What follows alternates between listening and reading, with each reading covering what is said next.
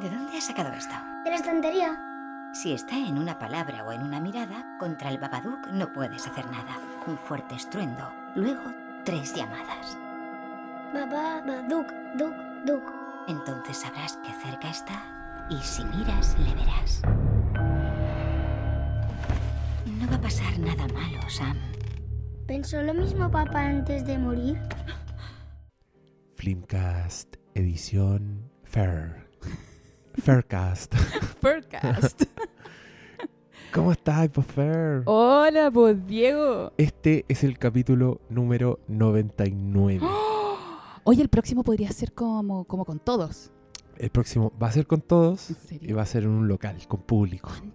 Oh, my gosh. Sí. Maravilloso. Hay fecha, pero todavía no cierro con el local, así que no voy a decir nada. Pero Oh, paciencia. Igual es en un tiempo más y yo quiero grabar el programa entre medio, así que creo que voy a hacer trampa. Y voy a subir el 99 y después voy a subir el 101 Eres un y el mentiroso. 100 lo vamos a hacer ahí. Pero ¿por qué? ¿Qué tiene de malo? Si... No, po. No, po. La wea es real. Yo quiero lo Ah, real. ¿tú, querí- tú querís que haya tres semanas más sin podcast porque estamos esperando el no me 100. importa. no. Igual podría ser. Así Oh, llegamos con Lo siento, cabrón. llegamos con ganas de hablar así verborrea.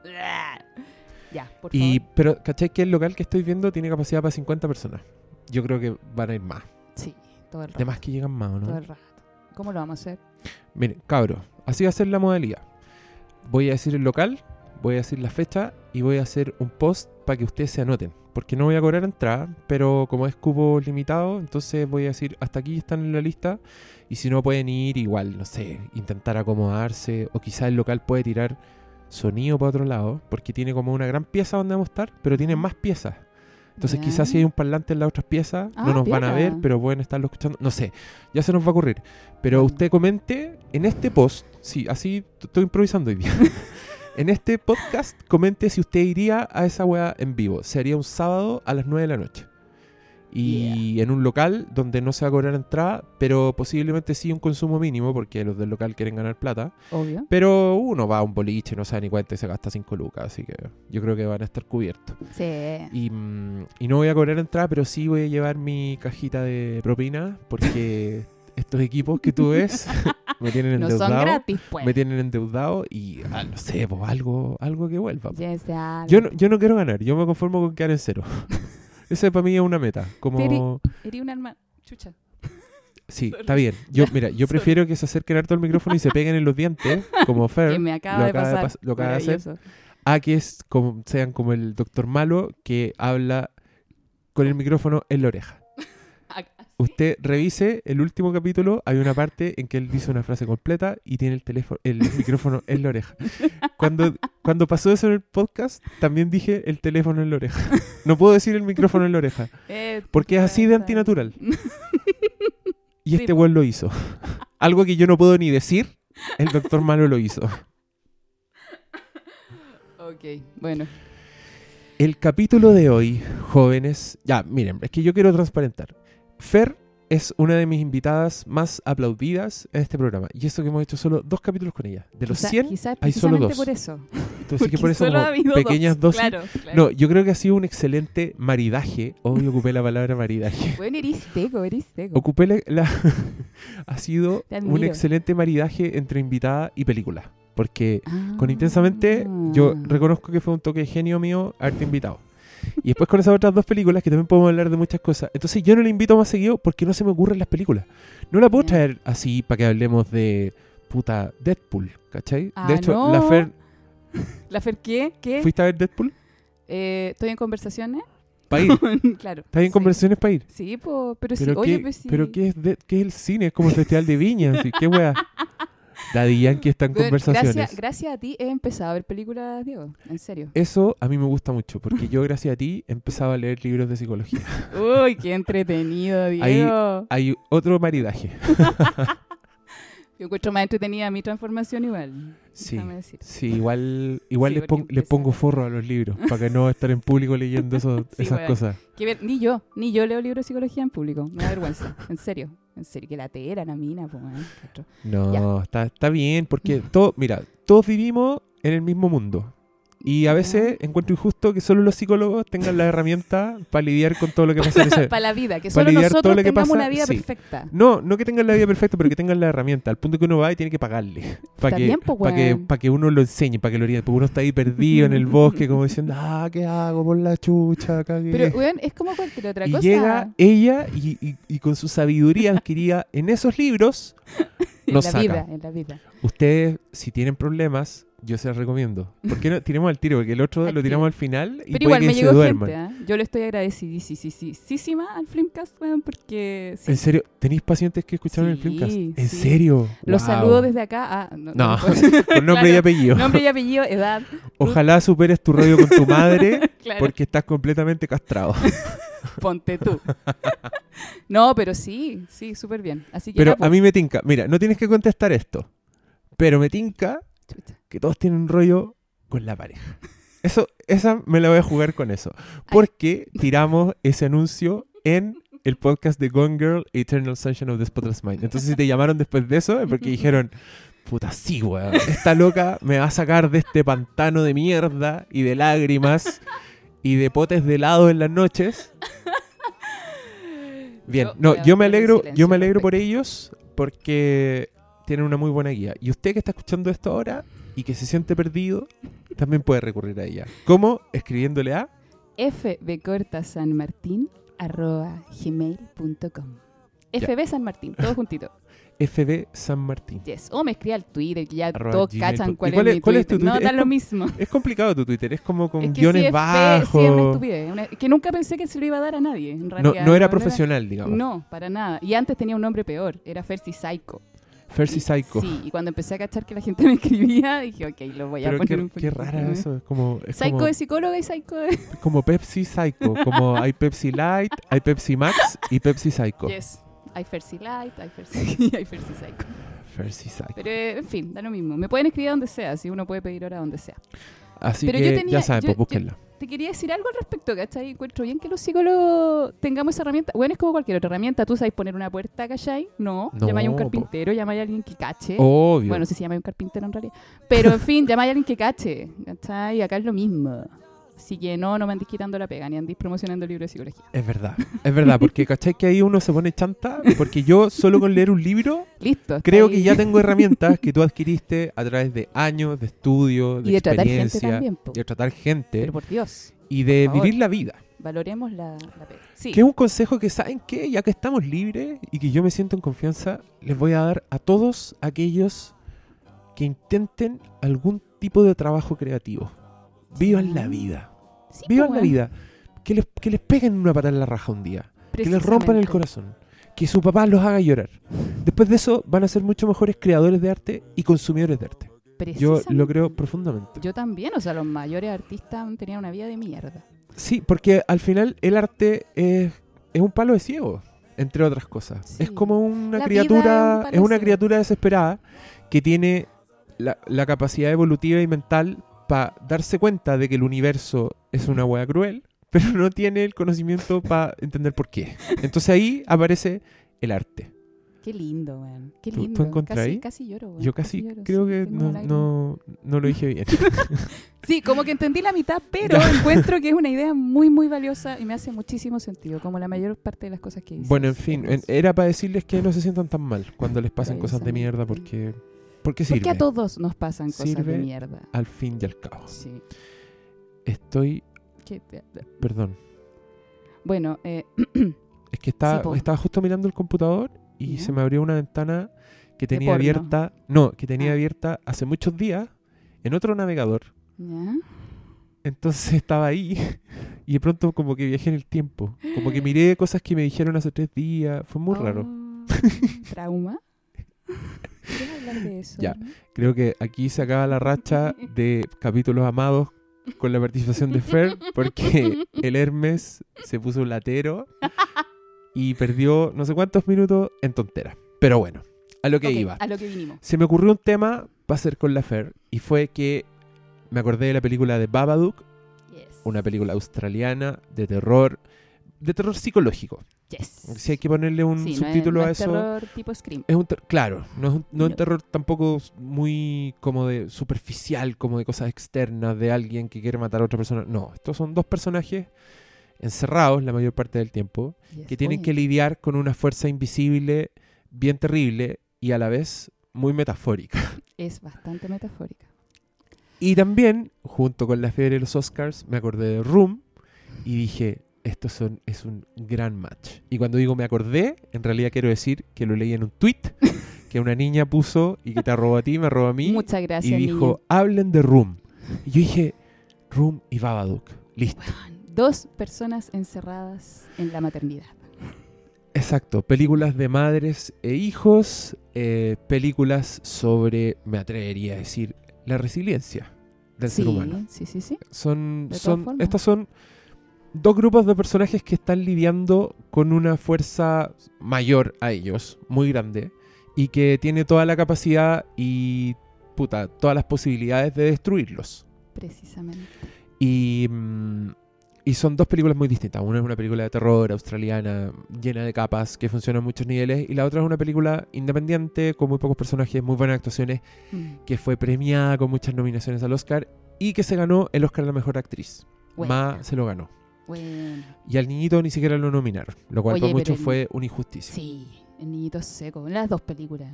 En la- Las dos películas tienen actuaciones de cabros chicos que son bien, bien La cagó. impactantes. Sí, la cagó. Seco los cabros chicos.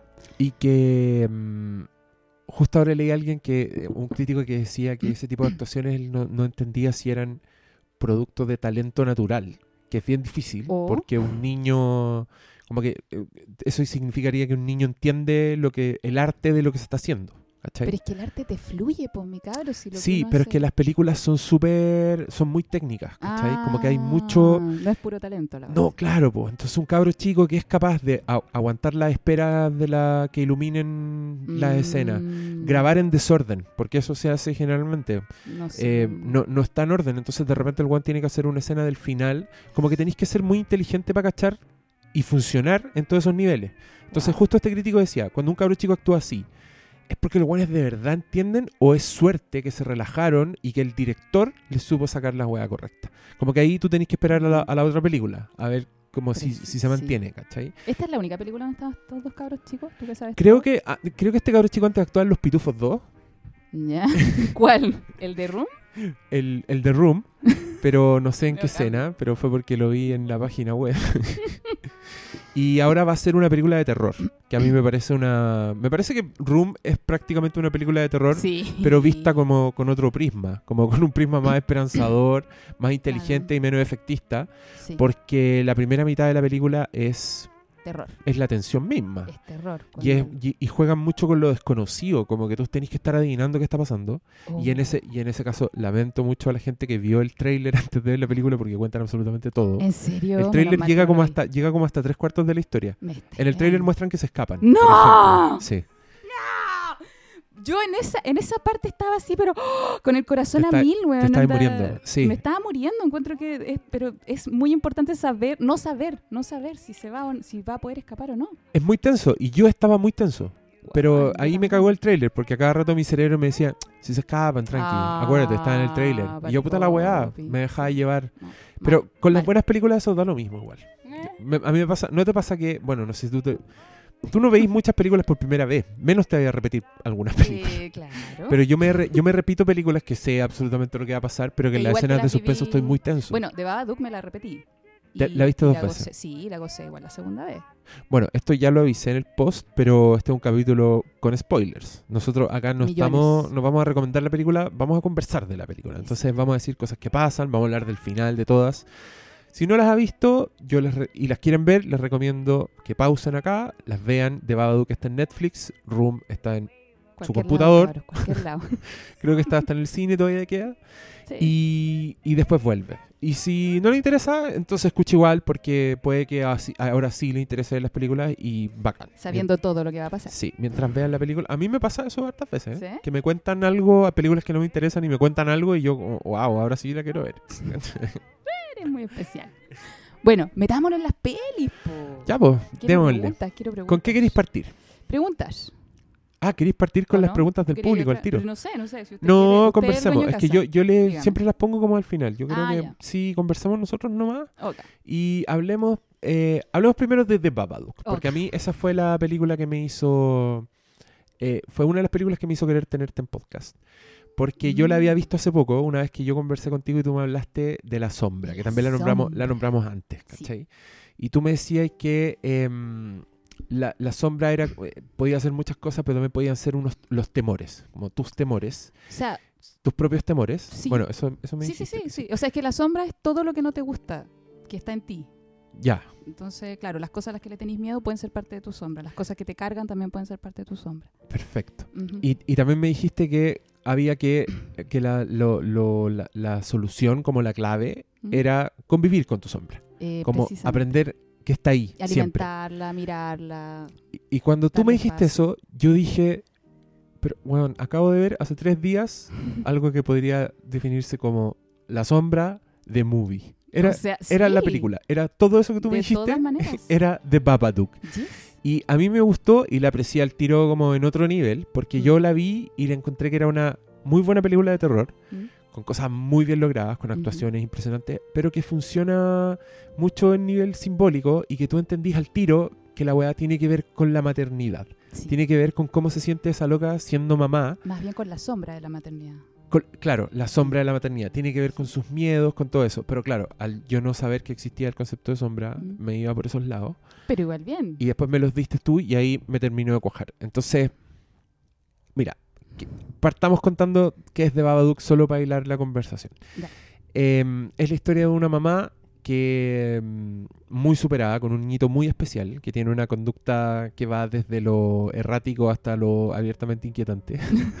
¿Cuántos niños no conocemos? muy eh? hiperactivo, muy, muy inteligente, como muy, y mu- muy, muy enérgico, como que no le da ni un respiro a esa pobre Exacto. madre. ¿Tú cacháis después por qué el cabro era así, cierto? Em, Vamos a llegar a eso. sí, vamos a Ya, llegar a eso. Porque lo quiero... Es que he conocido mucho cabros así también. Y yo creo que los motivos por los que son así es, es más o menos lo que sale en la película. igual. Puta la raja. Y lo, y lo que lo que de a poco tú vas entendiendo que se viene el cumpleaños del cabro chico y que el cumpleaños es una fecha terrible porque es la fecha en que también murió el papá del niñito. Entonces esta mujer está como con un duelo así muy, muy latente, pese a que fue hace siete años y que le viene cada vez que el hijo está de cumpleaños que tendría que ser una ocasión feliz. Y de pronto aparece un libro misterioso, que es uno de estos libros pop-ups, que es muy artístico, muy bonito, pero es, es siniestro y que habla de una criatura que se llama el Babadook y tiene un poema que su- suena muy bonito, como un Dr. Seuss, ese Mm. escritor que escribía en verso. Y, mm, y, y empiezan a pasar cosas terribles y el niñito se empieza a sentir acosado por esta figura y la mamá también la empieza a ver y se da cuenta que está sola, que nadie la puede ayudar, que los pacos, a ojos de los pacos y de la autoridad, ella es la mala y se va transformando en una paranoia creciente y bien angustiante y que desde el punto de vista de lo formal es muy terrorífico. A mí me encantan estos podcasts porque hablamos menos de esto, pero igual tengo que mencionarlo. El diseño de sonido del Babadook es una weá hermosa. O sea, yo la, la atmósfera agobiante eh, la encontré maestrísima. O sea, Y los la- y- colores. Y es gran, y sí, y el sonido tiene mucho que ver. El- la misma la pronunciación de ese Babadook, que es un poco como, claro, que es como E.T. Phone Home, pero versión de tu Mm. pesadilla. Eh, Wow. es, es bien, es bien, ¿cómo se dice? Haunting, como que te queda... Ah, es haunting. Sí, perdón. Siempre como ya no que- encuentro la palabra. te, te queda pegado. Sí, Eh, como que te envuelve. sí, y, y, te- y que hay con miedo después. A mí, a mí me pasó. Yo la vi no, no, ah, la viste. no- Uf. Dios mío. Y- al minuto que se terminó la película. Y ya, pues, hablemos, hablemos de, esta, de esta película. Hay varias cosas que apuntan a, la, a que esta señora está teniendo... Hay ambigüedad a ratos. Y, Ya, y a ver, tú ¿a qué- ¿A qué sentís- te refieres ambigüedad entre qué? a que fácilmente uno podría decir que es ella la que está Ah, viendo cosas ya. que no Eso existen cacha. y que se está volviendo loca. Ya, porque yo ahí tuve un, un spoiler, porque tú me dijiste, oye, esto tiene que ver con el tema de la sombra. Entonces yo ya, ya cachaba que. Puta, que- te- sí, pero La cagué. pero igual te quiero. Eh, entonces, claro, pero no sé si se cachaba el tiro sin esa pista. Y... mm, La Pero, pero dale, pues, ¿qué quieres? Sí, es que puse la banda sonora de Carol y tiene como muchos temas que no son para... Sí, ya, ¿sabes qué? La voy a, cam- Es como, la voy vamos a a cam- hablar de Bob. la voy a cambiar. Igual es buena la música de de Carol, se los, se los juro. sí. La- estaba nominada al Oscar. Buena. Está buena la música, me gusta. Pero claro, como, como que me cuesta entrar en, en, en The Babadook. Em, tengo una mejor idea. Oh. No, Really? en, la, en la grabación sigue. Ah, ya. Solo la saqué, ah, de, los, ya. solo la saqué de los audífonos. Ok, ya, súper. So, ya, pues, sí, pues me decía que al principio se empieza a agachar. Sí, habla tú, po. Habla No, tú. pues, habla, sí. es que, sí, pues sí. no eh, esto, guiones. esto del Babadook es el miedo de la loca a ser una mala madre. Es que, ¿sabéis qué? ¿Es una madre que no ama a su hijo? Sí, po. Lo que pasa es que, cabros, un miedo, un miedo generalmente eh, esconde un deseo. O el miedo, digamos, es como el extremo opuesto, ¿cachai? Del deseo. Algo, algo que nos da lo mismo, nos da lo mismo. Algo que nos da miedo es algo que nos atrae, pero a lo que no nos podemos acercar. ¿Cachai? Y, y lo hemos sabido sublimar de súper buena forma con las películas de terror. O sea, nos acercamos a cuestiones que nos dan caleta de susto y que a la vez nos provocan placer. ¿Por qué vaya a ver una película de terror? Hoy, como, como fan del terror, estoy muy absorto. Ah, qué Sigue, por favor. Qué lindo. Bueno, entonces, ¿cachai? Claro, uno puede decir, es el miedo de la mamá a, pero no, po, es el impulso de la mamá a hacer desaparecer a su hijo. Y que es un impulso que yo, en mi opinión, eh, la mayoría de las mamás, si no todas, tienen. Mi mamá, tu mamá, todas las madres, ¿cachai? El tema es que es una, es una cuestión súper inaceptable, pues nadie, nadie la puede aceptar, nadie puede reconocer eso abiertamente porque la condena social es muy grande. En cambio, los padres sí, ¿ah? Los padres tienen un poquitito más de, de libertad en ese sentido. No completamente, pero eso es la sombra, ¿cachai? Cuando yo te hablo de sombra, suena un poquitito liviano, pero no, po. La sombra es lo que no puedes aceptar bajo ninguna circunstancia en ti. La sombra te provoca precisamente lo que muestra Babadook. Cuando la mina abre el libro y ve las imágenes de lo que realmente quiere, ¿cachai? Que matar al perro, matar al hijo, matarse ella, eso es un impulso real está dentro tuyo. Y si no le das espacio, te va a, a invadir. ¿cachai? Por eso también nos pasa tanto que cometemos tanto error en la vida que nos tropezamos una y otra vez con la misma piedra. Y todas esas cosas, ¿cachai? Son porque ahí hay un impulso, ahí hay un deseo que tú no, no estás queriendo aceptar. ¿Y qué hace la vida? Te lo muestra, pues, ¿cachai? Te lo escupe. Eso pasa mucho con la sombra. La sombra nos gusta proyectarla en los demás. Eh, y así es como nos vamos topando con personas con características parecidas. ¿Por qué? Porque esa característica está dentro tuyo. O sea, si tú eres una buena madre, una madre ejemplar, es súper probable que te topís en la noticia o en, o en tu círculo con súper malas madres, ¿cachai? Y que vaya a condenar todo el rato. Pero esas características están dentro tuyo. Y el aceptarlas dentro tuyo es súper sano, ¿cachai? Onda, si tú puedes decir, ¿sabes que sí? Hay momentos en donde no, no quiero que exista mi hijo, me arrepiento de haberlo tenido. Bacán, eres normal, weón. Porque todo, todo, lo que, todo lo que sentimos tiene un opuesto, sin excepción. Todo. El amor hacia una persona encierra el odio. Pensé que me iba a decir algo. No, ¿para qué? Cuando tú amas, amas profunda, profunda, profundamente a una persona, ahí también hay odio en el fondo. Y, y el, el arrancar de eso hace que terminís con esa persona, hace que te alejís de esa persona, sin querer, sin saber. Si lo aceptas, si lo tienes integrado, si lo reconoces, si eres libre de decirlo, es mucho menos probable que la weá te explote en la cara. po. Y eso es lo que muestra la película. pues, O sea, finalmente esta mina que hace, ¿cachai? Acepta a Babadook, lo deja entrar, let it in, lo deja entrar para después vomitarlo. y, y después, ¿qué hace? Lo tiene abajito en el sótano, en el inconsciente, alimentado, lo mira, lo observa, ve qué tan fuerte está hoy, ¿cachai? Pero sabe que ese monstruo no se va a morir. y lo. Y lo va a ver y lo tiene con una cadena. Eh, lo tiene amarradito. Esa es la weá. Lo que pasa es que para poder vivir en nuestra sociedad. Pero eh, tenéis que saber que está ahí, no tenéis que, no sí, tenéis que arrancarte de la weá. Exacto. Y sabiendo que está ahí aceptándolo, el monstruo no te va a hacer nada. Si es parte tuya, ¿cachai? La única forma en que ese monstruo te puede comer, por decirlo de alguna forma, es si no lo queréis ver. Eso es lo que muestra la película. Y, y el, el verso dice algo así, po. El verso. Deberíamos If it's in a place or it's in a room, you can't get rid of the Babadook. Yes. Es- No. Esté donde esté, no te puedes deshacer del No. Babadook. Está bajo tu piel. Pero ahora, ahora me está molestando la película. es demasiado literal entonces. Es muy literal. Como que no tení. ¿Qué? Como que conscientemente decidieron hacer una película sobre esto siguiendo punto, punto por punto los conceptos. O sea, no sé, no sé. Lo que pasa es que también... ¿Tú crees creo- que, ya, crees que es coincidencia? Creo- ¿Crees que si hablé con la directora y guionista y le decís, oye, buena tu película sobre la sombra? Y te decís, ¿tú, la qué? es- es ¿De qué estás probable, hablando? ¿Te cachai? pero, pero, mijito, A ver, ya, es bien dale. probable, porque yo creo que en el podcast pasado te hablé de que Tatita Jung hablaba de los arquetipos y del inconsciente colectivo y de que todos compartimos una psique en común.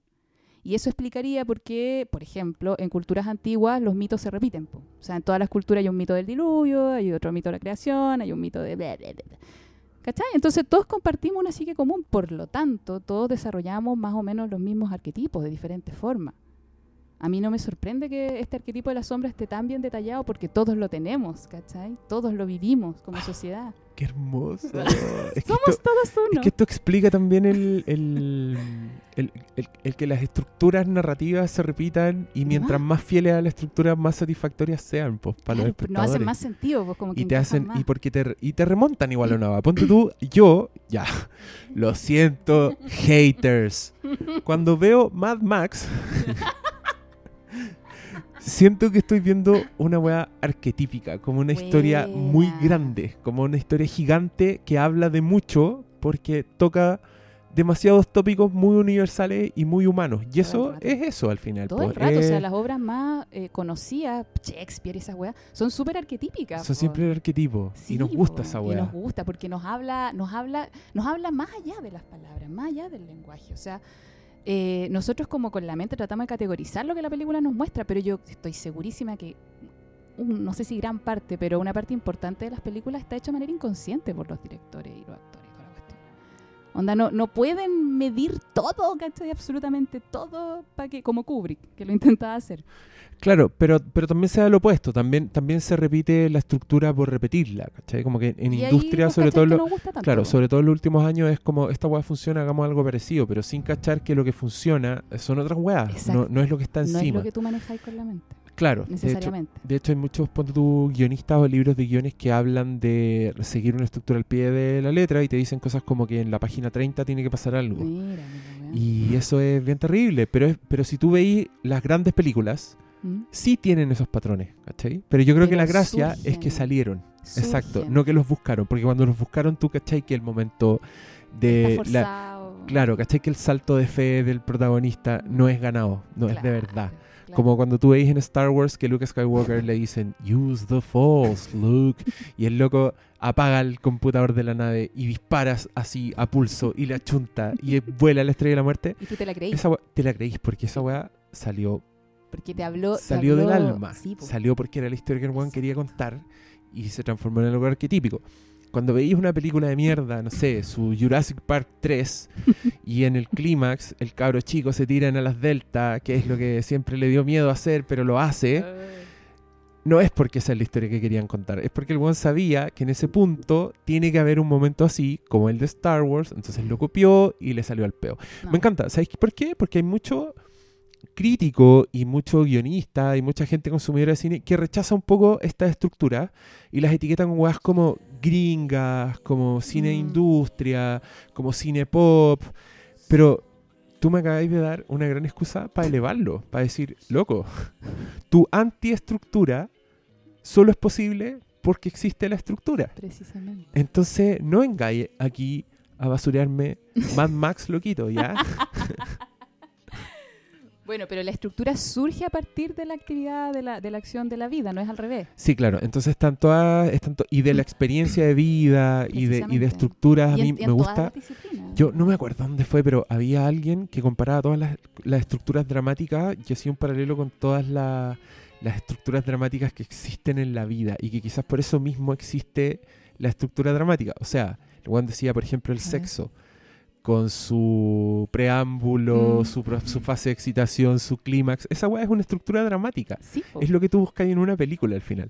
Y el loco también lo hacía con un montón de cosas, con el sueño, con la gestación, con el, Oh, el part con- de la concepción, toda esa weá. Y era como, obvio, pues weón, por eso que las weas que no tienen estructura no te gustan. No, Y tu queja siempre es una que es muy elocuente. Tú decís, ay, la weá no tenía ni pies ni cabeza. eh, ¿Qué estáis diciendo ahí? Que no tiene estructura. Que la weá no tiene sentido, la no de tiene... la luna, las estaciones del año. Todo tiene. Sí, Sí, po. me, me gusta, ya, me gusta, me gusta esta conversación, ¿para dónde va? Me gusta. Ahora, háblame del cabro chico. Ay, cabro chico. Bueno, Em, no sé si te pasó que te sentiste identificado con el cabro chico. Ay, aquí estoy. Em, a ratos sí. Al Como- principio, es que- yo ni cagando. Pero llega un punto en que empezás a ver la soledad de ese personaje Exacto. y que se pone inventivo también y que es muy sensible y claro, pues te identificáis con él de alguna forma. Sí, onda- porque al principio el cabro, claro, es enfermante, eh, odioso. Pero yo creo que lo, que lo era porque estaba... Mira, cuando tú veis unos papás, ¿cachai? Que tienen muchos atados, pero no se quieren hacer cargo de ellos, generalmente tienen un cabro chico enfermante. Eso es lo que yo te decía que yo lo he visto mucho. Ah. Sí, Niños enfermantes tienen padres eh, oc- ocultamente enfermantes, Tienen, ¿cachai? tienen padres con, con, que no están lidiando con cosas. Precisamente. Los niños hasta los 7 años son súper dependientes de los papás. O sea, lo que manifiestan en gran parte es gracias a, lo- a los cuidadores.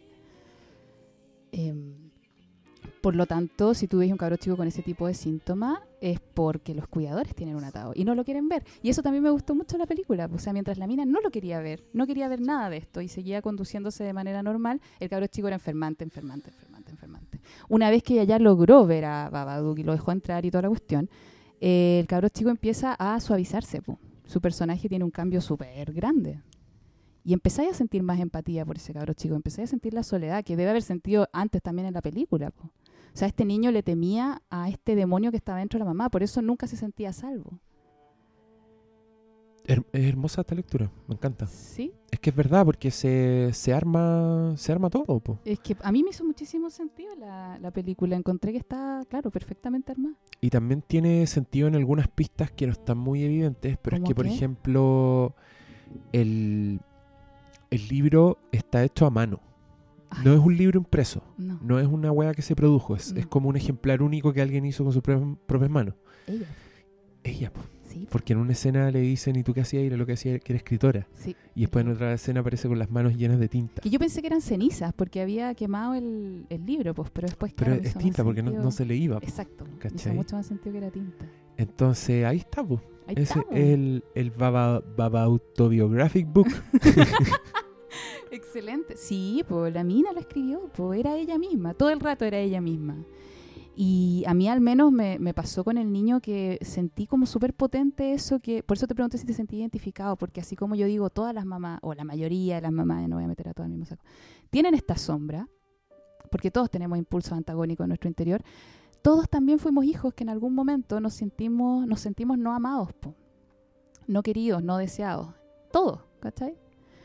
Y el momento en el que el niño lo verbaliza, el momento en el que el niño le dice, mientras la tiene amarrada en el suelo, le dice, yo sé que tú no me amas, eh, ahí recién la mina puede eliminar a este demonio de adentro.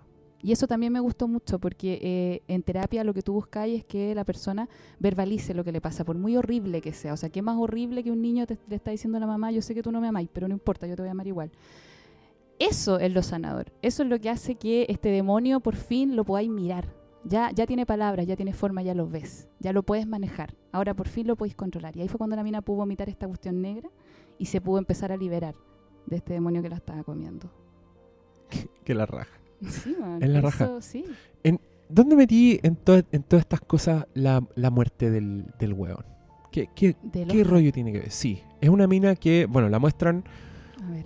La muestran sin su pareja, la Mm. muestran mirando a las parejas así como con pica. En una escena se quiere masturbar y llega el pendejo a echar Oh. las pelotas. Ay, Dios mío. Eh, va por ahí la weá, es como una. O sea, yo la encontré súper eh, emblemática de la situación de muchas mamás. po. O sea, el weón se puede haber muerto, se puede haber herido, te puede haber dejado botar con el cabro chico. Lo encontré como toda esta líbido de la mujer que se va desde el hombre hacia su hijo y que queda eh, como llena de deseos insatisfechos, Ajá. del duelo no realizado. Eh, yo creo que simplemente simboliza eso. ¿Por qué tú le encontré otra lectura más? Es que en algún minuto me pasa el rollo, quizás son rollos míos, que, mm, que la sexualidad ¿Ya? suele eh, oponerse como a la A la idea de maternidad. Entonces, claro, hay mucho énfasis en el weón que está muerto y, y lo... mm, como el, pro- el mayor problema que le trae, por lo menos que se ve en la película, tiene que ver con la sexualidad, con que la loca no se puede pajear. ¿cachai? Y que mira feo a los otros. Entonces, claro, Sí, pues po, yo decía, no era solo una... Como que, como que tiene una causa esta, Este- esta mala maternidad. Sí, ¿cachai? y ahora lo encuentro más aplicable a todos los casos. O sea, porque es verdad, pues la maternidad está súper antagonizada a lo sexual. La, la madre hasta hace poco era vista como un ser súper asexuado. O sea, nuestro, nuestro arquetipo de madre, que es la Virgen María, es virgen por la rechucha. ¿no? De ahí nos cagaron. ¿Cómo no vamos a estar cagados la cabeza? Escogimos el peor mito para ampararnos. weón. Escogimos uno re bonito, pero lo, lo tergiversamos hasta quedar en la cagada que tenemos hoy. Pero Hay buenas películas de Semana Santa, pero malos ejemplos de vida. Preciso, ¿Qué es eso de tener la mamá virgen? De ahí, de ahí vienen Oh, esas- todos esos chistes, ponte tú, que tú decís como... Como que hay, eh, lo más chocante es imaginarte a tu mamá culeando. Como sí. la pesadilla, como, ay, los días. Tu mamá no la tiene asco". sexo, no, Exacto. no. Y claro, Nunca tuvo. Y tu existencia es producto de eso. del Espíritu Santo. Yo, yo soy una hija del Espíritu Santo, lo sé. Tú lo eres sé, hija del mamá. Espíritu Santo. Sí, Yo obvio, también, por obvio, supuesto. o sea, Mi yo- mamá es una, es una santa. Sí. ¿Cachai? Que hasta esas palabras se usan para describir como la... sí. Estamos Oye, cagados, me hizo, me estamos hizo cagados. muchísimo sentido lo que dijiste. Me, me encantó que me lo mostraras. Ah, no lo mentira, lo, hice, lo hice solo para que no me sienta tan estúpido. Bueno, un poco de eso hay. No, no pero en serio, no, lo, no había hecho esa asociación. Para nada. Pero me, me hace muchísimo sentido. Como, como lo sexual queda totalmente. Que, ¿Sabes qué? Hasta lo sexual empieza a ser parte de la sombra también. Pues, y eso es súper patológico. Esa cuestión sí que es patológica. Porque podéis tener en la sombra el deseo de matar un hijo. Ya. Socialmente es aceptable que eso esté en la sombra, que está amarradito. Pero lo sexual, mijito. ¿Cuánta Lolita, cachai? Se hace mamá y cagó en lo sexual, po. y se, se- se cerró la, la Lolita, ¿cachai? Palpico. Qué hey. Horrible. Pero me, heavy. pero me gustó mucho esa lectura. Y obviamente, ¿cómo no te van a venir ganas de matar al cabro chico con eso? O sea, cuando el niñito entra mientras ella se está tratando de masturbar. Oh, Dios mío. Lo odié. Pero Ahí- sí. Ahí tú dijiste, nunca voy a tener hijos. O sea, yo lo- lo- lo dicho juro. de- Ah, ya, ya- eso ya está sellado timbrado. Oh, eh, eh, no, en este país no lo he podido sellar y timbrar. ¿Cachai? Yo, yo te juro que me. Sorry, ah, pero yo me, me operaría. Pero no se puede. Porque todavía no tengo 50 años, que es cuando me llega la menopausia. Te hacen mucho atado para hacerlo. ¿Me estás... ¿En serio? Ay, pero por Dios. Yo no sabía Yo eso. pensé que era conocimiento público. Pero un hombre si quiere hacerse la vasectomía en cualquier parte, cualquier día, a cualquier hora. Ajá, Y la mina no. ajá, no. Oye, pero te vas a arrepentir, vas a querer tener hijos, pero la, la, la, la, la, la, la. Espera que tengas 35. Ya, bueno. ¿No te queda otra? Mi cabro, no tenemos aborto, por Dios. ¿Cómo te asombra tanto? Para allá vamos, vamos Sí. a tener que tocar este tema, porque también yo antes me estaba acordando de otra weá, me estaba acordando que la- esas campañas para... A mí, las campañas que hablan de no avergonzarse de la lactancia materna, me dan un poco de shock, porque siempre son como... Un hombre me increpó en un restaurante por estar dando, y yo en mi cabeza no puedo creer que esa weá sea un problema. No puedo creer que alguien sea capaz de alegarle a otra persona Ah, porque está dando de mamar. Tenía miedo para dónde iba tu, tu discurso, ¿no? No, mis cosas más enfermas me las reservo. Ya, muy bien. Pero sí, pero, pero ¿cachai? Que toda- y todos los énfasis de esa weá son como para juntar las dos cosas. Porque se supone, entiendo por estas quejas, que la sociedad separa la sexualidad de la maternidad. Entonces, la- el escote está bien, Obvio. pero si hay una guagua No, en una de las boobies, ahí ahí, hace ruido, ahí hace está ruido. mal. Ahí, eh, ahí no es grato. Entonces, toda esta, esta, esa campaña de esas personas que se quejan y es como yo doy donde quiero. Y yo Mm. pienso, obvio, como, ¿cuál es el problema? Es una necesidad física. Pero biológica. absolutamente, y de hecho, y de hecho hasta, hasta ya, yo sé que esto va a sonar feo, pero es hasta, no sé, es bonito. De repente tú vas y está una huevita como muy embalada y la mamá como con su vida, como hablando. Y yo veo esa imagen y pienso en mi cabeza, vida. Todos te creímos. Entonces, no es, ¿quién va a ir a decir, oye, ¿podéis dejar de hacer eso que estoy comiendo? Oh, pal ¿cómo? ¿Cómo? Yo nunca he visto una situación así, al no, menos. yo tampoco. ¿ah? Pero puta, Ahora, todas esas no- no- campañas no se parece que ven- sí, po. Pero no se ven muchas minas dando pecho, po. Si esa es la weá. ¿Y será por eso? ¿Será Sí, porque, po, porque hay, te miran feo, weá? De más, po. Que yo, yo que no, no, no cacho, pues si no soy mamá ni nada, pero yo me imagino que las mujeres que son mamás evitan hacerlo, pues, para no, para no enfrentarse a esas situaciones. po. Qué, qué atroz. Qué lat, pero puta, pero para mí es uno de los beneficios. O sea, andáis con la comida ahí. y si a la hueva le da hambre, ¿qué? La raja, po, weón. Sí, po. Ahí está, ya, silencio, no moleste. Pero es que, sí, po. Pero es que en nuestra sociedad no, pues los pechos son para excitar a los hombres. Esa es su función. No hay otra.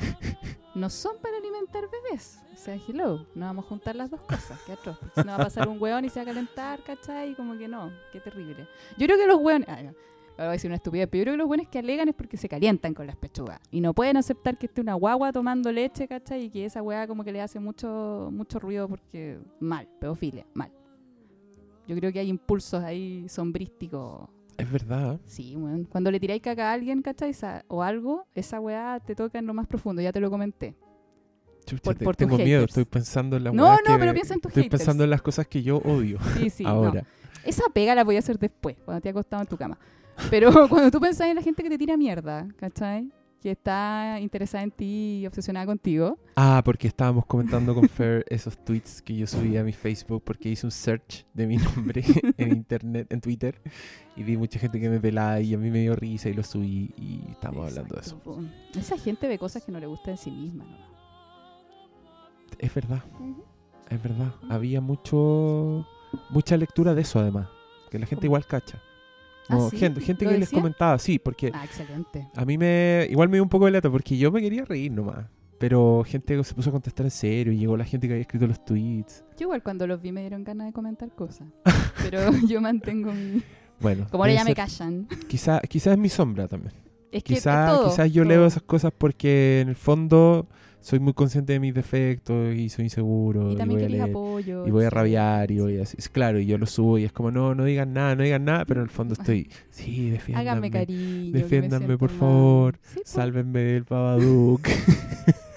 Pero sí, po, weón, y es válido, es válido. Si todos tenemos todos los impulsos, man. Todos, sin excepción. Hasta el más cochino. La cosa que te podías imaginar, sí, ese impulso está dentro tuyo, mi cabrón. Lo que dicen los New Age, que todos somos uno, que todo, ah, eso igual tiene una base más o menos, más o menos concreta. ¿Es verdad? estoy, estoy seguro que sí. Yes. Oye, encuentro que de Babadook lo dijiste todo. No se me ¿En ocurre nada más que ¿Se decir. acabó? Sí, ¿Eso fue hablemos, todo? o hablemos, o que dialogue ¿Alguna con la otra película. Ah, que bueno. dialogue con. No, las preguntas al final. Tranqui, tranqui. ¿Te gusta la interacción, no? Sí. El. The Room. Room. Room. No, Room. Room ¿Se llama a secas, sí. Ah. Porque esto es curioso, pero está The Room, que es otra película, que es una película muy vieja, ochentera creo, pero que está catalogada como una de las peores películas de la historia del cine. Entonces hacen, funciones para reírse, No. como con mucho público y la gente tiene rituales y tira cosas a la mierda, pantalla y Room. dicen y dicen frases, sí. Es chistoso. Hacen, lo- hacen, hacen eso con. Rocky Horror también, pero esa es más, no es porque es mala la película, es porque es una fiesta. Bueno, Bueno, eh, Room no es una película que lamentablemente te arruinan los, los trailers y todo, pero que es básicamente una madre con su hijo est- están viviendo en una pieza encerrados. y no sabéis por qué. No sabéis por qué. Hay, solo hay una ventana, un tragaluz muy Exacto. alto en el techo.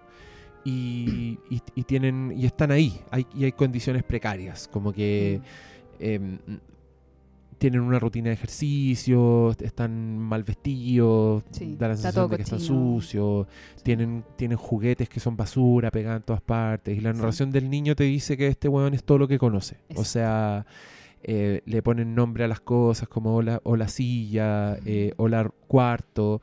Y, mm, y, que, y de a poco se va desgranando la historia y tú te das cuenta que esta es una mina que las, la raptaron la abdujeron y el, el secuestrador la tiene ahí y la viola permanentemente y Mm. este hijo es producto de una de esas violaciones hace cinco hay años una, atrás. Hay una mancha en la, en la alfombra que, Es el parto. grande, que es el parto. po. Es el parto, porque él, él yo dice, yo, yo al principio estaba adentro y salí y mi mamá cortó el cordón. Claro, Ah, el niño te da las pistas que la historia no, no, te, no te deja entrever. O sea, no es como...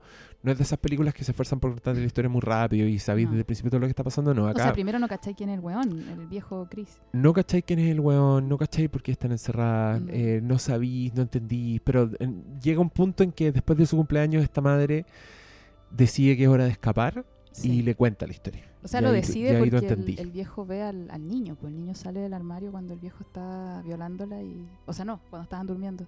Claro, Y ahí ella le... Como que le dice que no, que no lo toque. sí, y ahí cacha que Sí, tiene que salir. Y, y bueno, es una película que, eh, en mi opinión, así, esta ya es como la opinión de lo que yo escribiría sobre la película en la reseña. es una película que es bien terrible, pero que tiene esta, vis- cuenta a través de un prisma esperanzador y que al final agarra una Sí. historia como que es bien mínima, pero es para decir otras cosas sobre el mundo, como para que Ahí tú me vas a tener que iluminar porque yo la acabo de ver hace, hace, minutos. Hace, claro, hace como 10 minutos, por lo tanto no la he digerido bien todavía. Y, y la encuentro intensa además. Claro, pues es, es una mamá que al final se dio una relación de codependencia, por decirlo de alguna forma, Mm, en que ella hacía todo porque, porque el hijo sobreviviera, sí. pero a la vez era eso lo que a ella la mantenía con vida. ¿Cachai? O sea, el, el hijo fue una, una tabla de salvación. Exacto, Sí. le dio un propósito, le dio un montón de cosas y, y- y primero, por una parte está eso y por otra parte está lo que es redescubrir el mundo. A eso, a eso voy con que te hace consciente de muchas Ah, cosas, ¿cachai? Oye, sí. Esta es una película que es muy hermosa y que yo la comparo con Náufrago, ¿cachai? El salto que me pegué. Wow. Porque te hace sentir mucha emoción en una escena que consiste en un niño viendo un perro por primera vez. Oh, y sí. Y tú sentís... Cuando ve el cielo, weón. Cuando el cielo es, es palpico, pero algo que era tan importante para él como los perros. Oh. Y, y el guan cacha que hay un perro en la casa porque ve unos juguetes y como que salta el tío y dice, ¿hay un perro? Onda, eh, ¿Son reales? ¿Existen? Y después cuando aparece el perrito, que además es el perrito perfecto para la escena, porque es como un es como uno chiquitito, pero tierno, esos que tienen cejas, así que son muy expresivos, Sí, y que no es amenazante para nada, No, y, que, y, que, chiquitito. y que es como el equivalente en perro del niñito mismo. Oh. Es un casting perfecto. Yo creo que en, en- en esa película el casting está niñito, la mamá y el perro. Y el perro. El- le achuntaron con esas tres weas, lista la película. y en ese mismo sentido, Náufrago te hace apreciar, por ejemplo, un hielo.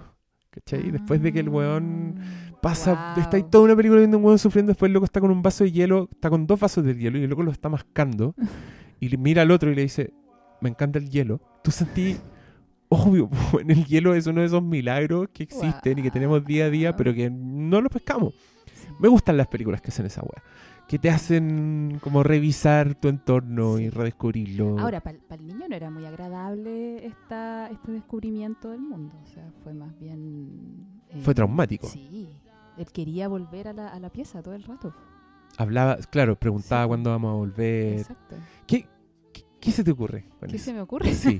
¿Puedes decirnos cosas? Pucha, que no que me no- has dejado pensar. en no hay tiempo. No hay tiempo. Pero, ah, Parece que te tengo que dejar espacio sí, entre las po, películas. Sí, pues sí, yo no, yo no pienso rápido. yo pienso muy lentito. Pero ¿qué voy a hacer entonces? Pero lo a- encontré, es que eh, lo que pasa es que lo que se me ocurren son cosas bastante evidentes nomás. Pero dale, po. que, que uno siempre vuelve a lo conocido, po, uno siempre quiere volver a lo que conoce. Eh, e- esta necesidad del niño de volver a la pieza eh, se relaciona también con la necesidad de las personas de volver a una relación que les hace daño, por ejemplo, porque es lo que conocen. Ah, perdón, porque es lo que conocen. ¿Cachai? Entonces, ah, por mucho daño que te haga algo, si es lo conocido para ti, tú siempre vayas a querer volver porque te da seguridad. La seguridad de lo conocido. La seguridad de lo conocido, por muy atroz que sea. ¿Sabes dónde pasa eso? En Shawshank Redemption, Ya, la no película que se llama Sueños de Fuga. Ya, Que se trataba de gallos que estaban presos con condenas muy largas. ya. Entonces a muchos personajes le pasaba, ponte un viejito que llevaba 40 años en la cárcel y el weón le tocaba la libertad y el loco se volvía loco. Y agarraba un cuchillo y, y trataba de matar a alguien porque quería que lo dejaran en la cárcel. Y después el loco sí lo sale, Mm. empieza a trabajar, tiene un trabajo y no se acostumbra. Como que el loco pide permiso para ir al baño. Y le dicen, no tenéis que pedir permiso, anda al baño. Porque el weón estaba acostumbrado al orden de la cárcel. Y él termina suicidándose. Ese viejito. Es muy triste. Spoiler, lo siento. Ok, porque, ya no la ¿Cómo? veré. Este- este- los capítulos con Fer son yo cuento una película en algún punto del capítulo. Completa, entera, con spoilers. No, pero tenéis que. Si queréis ver esa película, vela y eso que te conté es un personaje secundario. No te conté nada de la historia principal. Ok. Bueno, pero eso, o sea, como que yo entendía mucho eso en el, en el niño, esa necesidad de volver a lo conocido, a lo que a él le daba seguridad, porque el mundo era súper caótico, pues cuando empieza a describirlo. Sí, po. Era muy. cao- De hecho, el loco eh, descubrís como, como que te aliviáis cuando está contenido. Cuando está. Con la abuela, cuando ve al perro, pero cuando el weón está. O sea, yo pensaba. He pensado mucho en Room últimamente. Pero solo por la cantidad de estímulos que hay en el mundo. Ah. ¿Me cachai? Entonces- Sí, pues como él decía, como que el tiempo pasa muy rápido, y como que todas las cosas pasan y pasan y pasan y nunca, nunca paran de pasar. Exacto. Sí. Y que para un cabro chico, y yo también lo he pensado con mi guagua, no sé, pues, Mm. lleva- llevar a tu guagua al mampato, que es una guagua muy cotidiana que existe todos los días, es un bombardeo, pero Y La nosotros nos cagó. acostumbramos a eso de chicos, ¿ah? Onda, Sí, las po. generaciones anteriores no.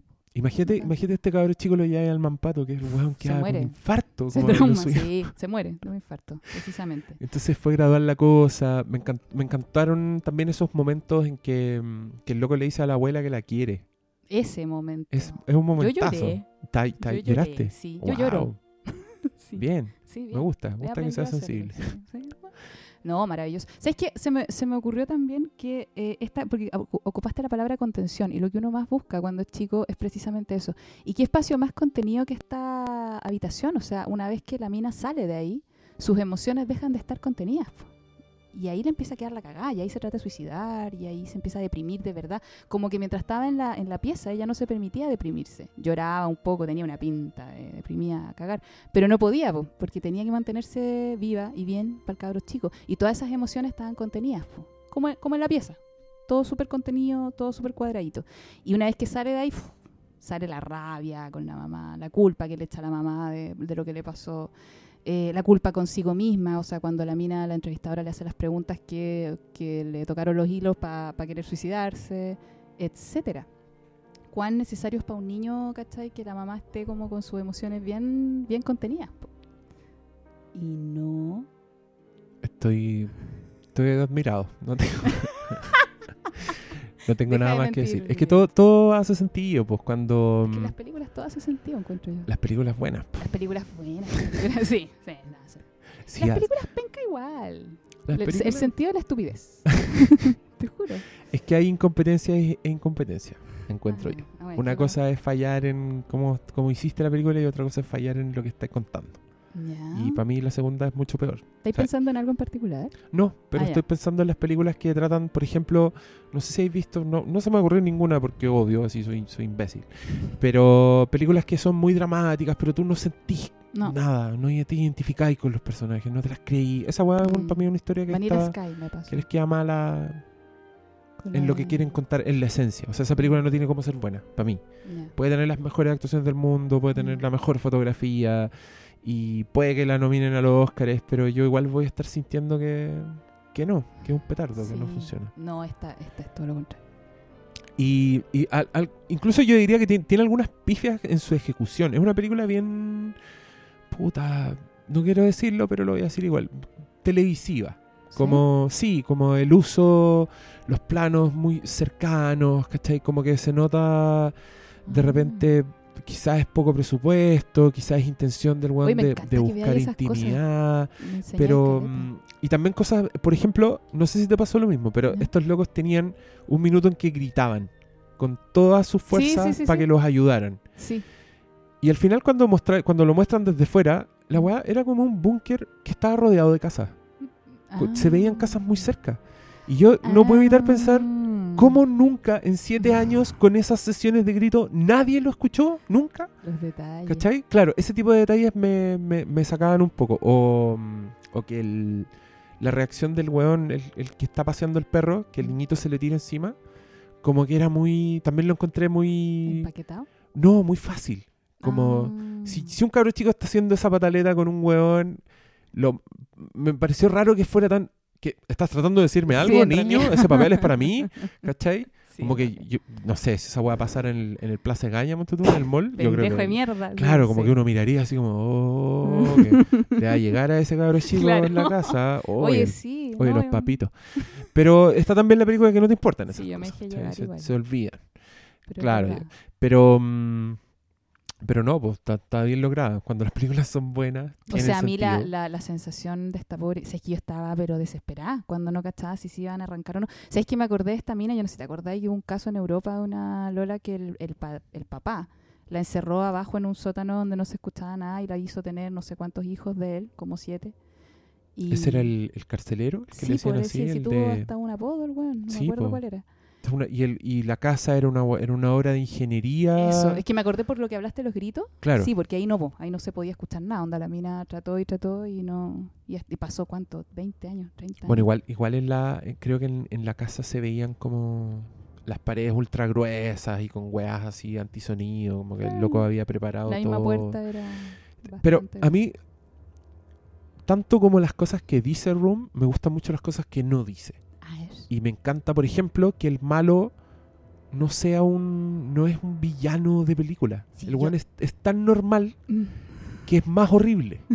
sí. Porque el weón llega como si nada, como que le lle- lleva un regalo al cabro chico, como que esa weá, como. Es que el weón es humano, pero es que ahí, eso- esos son los villanos de verdad. Eso, weón, cualquiera de nosotros podría llegar a hacer algo así. Chan. Chan. La, so- la sombra, pues, mijito, que yo La hablo de la sombra. y como, y como que no se cacha la idea de la Sí, sombra. no, sí se cacha. Pero no, Como- no, pero un weón que hace así, que hace una cosa así, no es un cualquiera de nosotros. Ah. Pero desarrolla, es- pues. Des- desarrolla, que- ¿qué es significa? el el que busca eso? Como que, que busca demostrar que cualquier persona que tenga un mal día se puede terminar convirtiendo en él. Sí, Algo así. Es que una... Yo no, no, no sigo pero cómics. desarrolla, me encanta. Pero lo que pasa es que vi una, hay, hay un cabro en, en Facebook, pues te lo, en lo que callamos los hueones, que hizo un artículo de, de Batman, porque lo encontré seco, seco, onda, una, una apología a la sombra y a la luminosidad, a la sombra representada por el Joker y la luminosidad representada por Batman. Y lo que busca el Joker es eso, po. Es que, es que ¿Por qué nos cargan esos villanos que parecen humanos? El, ah, es que lo que dijiste tú es, un, es una cita de Daredevil, que quizás está en ese mismo artículo, en que el Ah. castigador, que es un... Está Daredevil, que es un superhéroe ciego, que es un abogado, entonces es justicia, y el loco anda buscando a los malos que se escaparon de la ley, y el loco los hace zumbar, y tiene todo un rollo con la culpa. Y también está el Punisher, que es el castigador, pero que es un asesino. El castigador es un weón Mm. que ve a los malos y los, y los mata, los ejecuta a Pero sangre a fría. ¿Cachai? Y, y ahí en el, creo que en el teaser de eso, el castigador le decía a Daredevil, estás a un mal día de transformarte en mí. Oh, ¿Cachai? qué buena. Entonces te caro lo de haber sacado de ahí. Lo de haber sacado de Sí, ahí. pues no. Pero, pero está bueno, ya. Y tú decís que estamos todos... Que es, es así, Sí, el, es así. son sombras... Weón, yo siempre pongo el ejemplo. ¿Qué pasa si un weón viene y te viola a tu hija? ¿Qué le así? lo- ¿Me lo estás preguntando a mí? Sí. Puta, es que... Las weas más horribles que te po. imaginar se Así lo del secreto de sus ojos, ponte tú, ¿cachai? ¡Ay, qué buena película para hablar en este podcast! Pero yo la vi hace mucho tiempo, no me acuerdo tanto detalle. Pero, weón. Preparemos Ese- el próximo. ya, ok. Pero ese weón, el, el protagonista de esa película, es un weón normal, pues, el del secreto de sus ojos. Tú empatizas con él todo el rato. Es un weón normal que precisamente la película se encarga de ilustrar lo enamorado que está de esa Sí, mujer.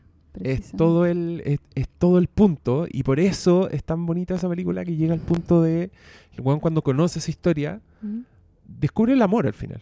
Cuando el Ah. loco ve, recién cuando ve de lo que fue capaz de hacer este otro weón por la mina que le mataron, Wow. es cuando finalmente va donde la jueza y le dice, mijita, ¿por qué no me lleva preso para que se coma un choripán?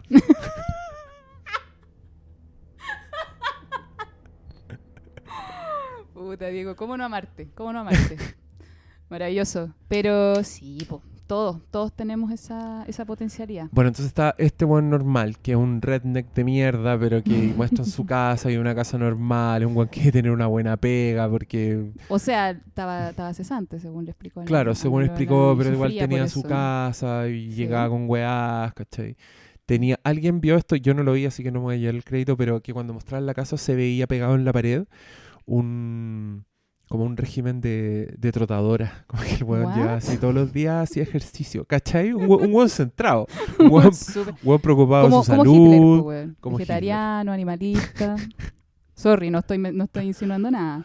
Lo está insinuando No, todo. no, por ah, favor, no, no, no. pero si este, pero si este es el podcast donde tú decís que todo significa algo, así que no engañes aquí a ahora hacerte la que no. Eso fue coincidencia. Eso, sí en fue particular coincidencia. fue Lo que digo yo es coincidencia. Esa, esa es la de los psicólogos.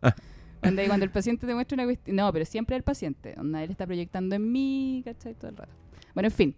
Sí, buenos normales, todos ustedes, nosotros, yo, podemos ser capaces de las mayores atrocidades. Solo falta que nos toquen las teclas adecuadas. A mí por eso me gustan tanto ese, eh, las películas que dicen ese tipo de cosas. Ponte tú, una de mis películas favoritas de esta, de la maldad, de la oscuridad, ¿Ya? es Zodiac. Ya. He escuchado Fincher. que es re buena. Es increíble. Y es una película que creo que esto lo dije, pero lo voy a volver a decir porque me encantan las hipérboles. Creo que es una película que cada vez que la veo me gusta el doble de lo que me gustaba antes. Exponencialmente. Proporción geométrica. Imagínate dónde voy ahora, de lo mucho que me gusta. Y la he visto como 17 veces. ¡Chucha! No, me madre. encanta. Pero es por eso. Es porque Zodiac te dice el asesino es el weón que está al lado tuyo. Y que nunca vayas a saber cuál es.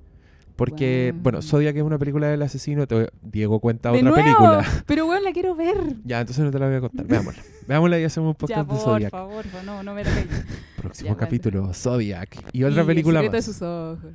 Zodiac y el secreto de sus ¿O ojos. no? No tienen mucha La relación. raja, la ¿Sí? raja. ¿En serio? Ya, Ah, hagámosla. bacán, ya. La podemos, las podemos ver acá. ¡Yes! Ya. Ya, bacán. Ya, continuemos. Entre Behind the Scenes, Flimcast. Behind. Ok. Ahí está, ahí está, por la oscuridad. Entonces, esto es lo mismo. ¿Así interpretáis tú también a estos hueones locos que entran con una escopeta al cine y se echan a 30 personas? Sí, po. Pero esos son impulsos que compartimos, pues mi cabro. En, hay una película también, Día de Furia, no, no sé. La del este buen de los lentes, ¿cómo se llama? Sí, un día de furia. ¿Cachai? Que también es muy normal. Onda. ¿Cuánto, ¿Cuánto nosotros tenemos ganas de hacer eso? Lo que pasa es que ahí tenemos nuestra sombra amarradita en el sótano. Y yo puedo decir, sí, me dan ganas de entrar a un cine con una escopeta y matarlo a todos. Eso es ver la sombra. Pero no dejamos que nos invada, po, que nos domine. Lo que hace ¿Y, y es tan fácil que nos domine tener un mal día? depende Bueno, de- tener un mal día igual es una metáfora de Sí, alguna o sea, hueá un mal que te día pase puede una ser que te espantosa. maten a claro. tu esposa. Sí. sí. O sea, sí. que ¿Cachai? hoy día estuve leyendo Sombra. La sombra. Mira, estuve leyendo un, What? un artículo, puta, lo cerré, que era como las típicas weas de internet que eran los, los 19 crímenes sin resolver más misteriosos de la historia, una wea así. Y claro, pues ahí leí weas espantosas que, Ay, que pueden pasar y que han pasado y, y que no entendís cómo, po. Y, Pero es- y- y cómo podéis llegar a eso y, y te empieza a dar el miedo porque tú decís, puta, este weón puede ser tu vecino. Pero mira, es, es, es, es sencillo, o sea, no es sencillo, pero ya te he dicho esto, mientras más oculta tengáis tu sombra, mientras menos la queráis ver, más probable es que te domine. Esta gente que generalmente hace como crímenes medio fanáticos y todo, son gente que no acepta una parte de sí mismos, que odia esa parte de sí mismo y por lo tanto los asesina. Eh, los hueones que más han matado gente son los milicos. Mm. ¿Y qué cosa más estructurada y cuadrada que un milico? O sea, sorry, ¡Ay, qué bueno! este- Perdón. ¡Qué bueno este capítulo! perdón. Pucha, haters. No, está bien, está bien. me van a odiar. Pero es que sí, pues ellos tienen que ser súper correctos, eh, amar a la patria, amar a su familia, tienen que ser muy, muy adecuados. ¿Y dónde queda todo lo otro? ¿Dónde queda?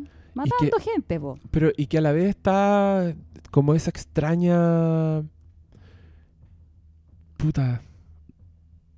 Simbiosis ¿Ya? ¿Con qué? que tienen los milicos que por una parte tienen ese orden, ¿Ya? pero también lo, eh, lo están entrenando para matar. para Pero es por- es precisamente por lo ¿cachai? mismo. Entonces es como. Tenés que sacar tu sombra por algún lado. ¿Qué mejor que hacerlo así, de una forma súper sublima? Eso igual es una sublimación. Sublimación es un mecanismo de defensa en donde tus impulsos cochinos eh, son canalizados a través de una actitud aceptada por la sociedad. Y encuentro que esa es lo- los milicos subliman sus impulsos negativos mediante eso. po. O sea, sabiendo cómo matar gente. Yo ponte tú sublimo mis impulsos copuchentos con la pega que tengo. O sea, Ah. yo Claro. ¿cachai? Que todos me cuentan su vida y sus cosas. Entonces yo digo, no soy copuchenta, yo estoy haciendo mi trabajo, etcétera. Entonces sí, pues, los milicos yo creo que subliman su- sus instintos a partir de eso, pues matando millones de personas. En Hiroshima, por ejemplo. Y, te- y que, y que se supone también que hay un alto porcentaje de mujeres golpeadas, víctimas de violencia intrafamiliar, que son hueones uniformados. Sí. Y es una hueá así que nunca, Yes. nunca uno lo sabe esas cosas. No, porque eso lo- pues. lo, tapan. ¿No? Sí. Todo tiene tanto sentido. Yo creo que voy a hacer un podcast nuevo contigo que se va a llamar Explicando el Mundo. Fer no tiene todas las respuestas. Pero, pero tiene una, unas interpretaciones re buenas. Que Eh. por último, por último, le van a mover la zambeca. La jambeca, no, ya me he Por con último se, la- se las van a remecer. Pero tú misma me decís, ¿qué significa eso pelear con gente? Sí, ¿Ah? sí, sí, estoy peleando No. con mi sombra. Oye, pero ¿sabéis que es cuático hacerse cargo de eso? Porque lo mismo que yo critico también son impulsos que están en mi interior. Y así, o sea... Yo me he dado cuenta de eso. Sí, pues. Sobre todo en tu aventura en de- redes sociales. Cuando te ponía a pelear con ¡Qué gente, yo ahí digo, mm, hijita, Vaya, vaya, vaya a contar en algo. casa del herrero parece...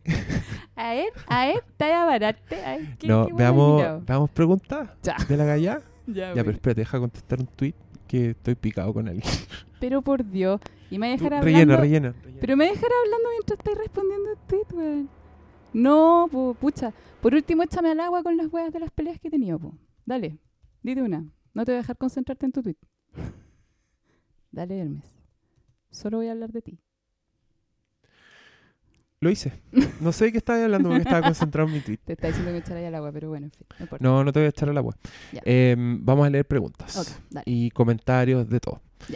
Eh, Marcial Flores nos dice saludos desde Iquique Yay. y pone un sticker de gatito comiendo popcorn. No, El popcorn tiene azúcar. malo, demonio, cochino. Valentina Ortiz. Hola, me gustaría saber tu opinión, mi opinión. Gracias Valentina por preguntarme algo a mí y no a la persona más inteligente de la habitación. Con respecto al Oscar de Brie Larson, ya que no convenció tanto como la del chico y que de paso no nominaron. ¿Qué opinan? Ah, pero es que yo creo que yo creo que la mejor actor secundario este año estuvo muy sobrepoblado, había muy buenas actuaciones y tuvieron que cortar nomás. Quizás les dio miedo llevar a ese niñito al, alfombra roja y que se muriera de tanto estímulo. ok, es probable. es probable. Después imagínate de Room a la alfombra roja. Es como... Uh. En lo que no estoy de acuerdo con la amiga Valentina es que yo creo que sí convence mucho a Brie Larson. Ella está, está muy bien, esa actriz. Sí. Loreto Maturana nos dice hola y pone un monito sonriente. Hola Loreto Maturana. Diego Matías, es un agrado escuchar los comentarios de la colega. Ah, él se, él se pone Ah. ahí, al lado tuyo, lado a lado. Está bien, pues. Recuerdo que en Inside Out hizo interpretaciones muy buenas de la película. Saludos a ambos. Ah, saludos para ti también, Diego. Este joven pone una imagen de chiste. Cristian Macias. ¿Es Babadook una apología a las ganas que tenemos de eliminar de nuestra existencia a nuestros hijos cuando nos despiertan a las 3 de la mañana? Sí. ¿Habrá sido escrita por unos papás primerizos con trillizos? Don Cristian, yo creo que no es necesario tener ni trillizos ni ser primerizo no. para sentir esas ganas. Sí. Juan Pablo Armstrong, Babadook, gran película. Tal vez esto lo respondan durante el podcast mismo, pero ¿qué interpretación le dan al final? Mire, Juan Creo que Pablo, ya lo dijimos, ¿no? más y más que interpretaciones como Sí, bastante. Mantenga ahí, el demonio en el sótano amarrado y aliméntelo. Con gusanos. Roberto Fonsalía. Felicitaciones por el Flimcast. Hace poco vi intensamente con mi hija de tres años y repasé ese capítulo y lo encontré más genial. Esto ya lo leímos. Esto me ¿O lo no? viste antes de la grabación. Lo dije antes de la grabación Sí. para que... Ah, era Sí. para que, para que te pusieras contenta. Saludos, don Hermes, y a todos combinadores que han pasado. Muchas gracias. ¿Combinadores? ¿Soy una combinadora? Yo creo que escribió coanimador y el teléfono se lo debe haber cambiado. Oh, maldito teléfono. Lapsus. Estuve en el rato pensando esa weá. Se me apareció el relojito así como cargando en la cabeza. ¿Por qué? ¿Por qué? Pero Yo lo logré. Ni siquiera llegué a eso. Ya, dale. Meitai. Genial. Amo los Flimcast con Fair. Además me gustó mucho Babadook. Gracias Ella- por ella tener tan buenos Yo, invitados. Desde el primer Flimcast, ella me ama. ¿Sí? Yo también te amo, Maitai. Ah, oh. Próxima pregunta. Eh, calmado, que le fui a ver la foto de la loca. Oye, querís, querís cochino. Es que tú dijiste que te amaba, entonces aparecieron imágenes en mi cabeza. Nico Bascuñán, Fer es seca, gran panelista, maestro, así que merecen más capítulos. Respetos infinitos y gracias por su contenido muy inteligente. Ay, buena onda, Nico Bascuñán, muchas gracias. Buena, gracias. Blanca Parra, solo puedo decir que Babadook es el reflejo de la depresión absoluta, contado de una forma sobrenatural. Es una buena película, me dejó pensando. No me pierdo el Flimcast. Bien, Blanca, estamos de acuerdo. Más que la depre sobre el- los el- impulsos no aceptados. Los igual. impulsos no aceptados. Sí, Porque la depre es el tablero es el negro, tablero negro. como vimos en el capítulo de Inside Qué Out. lindo, ¿eh? tener como un glosario de términos psicológicos explicados a través de películas. Sí, ¿viste?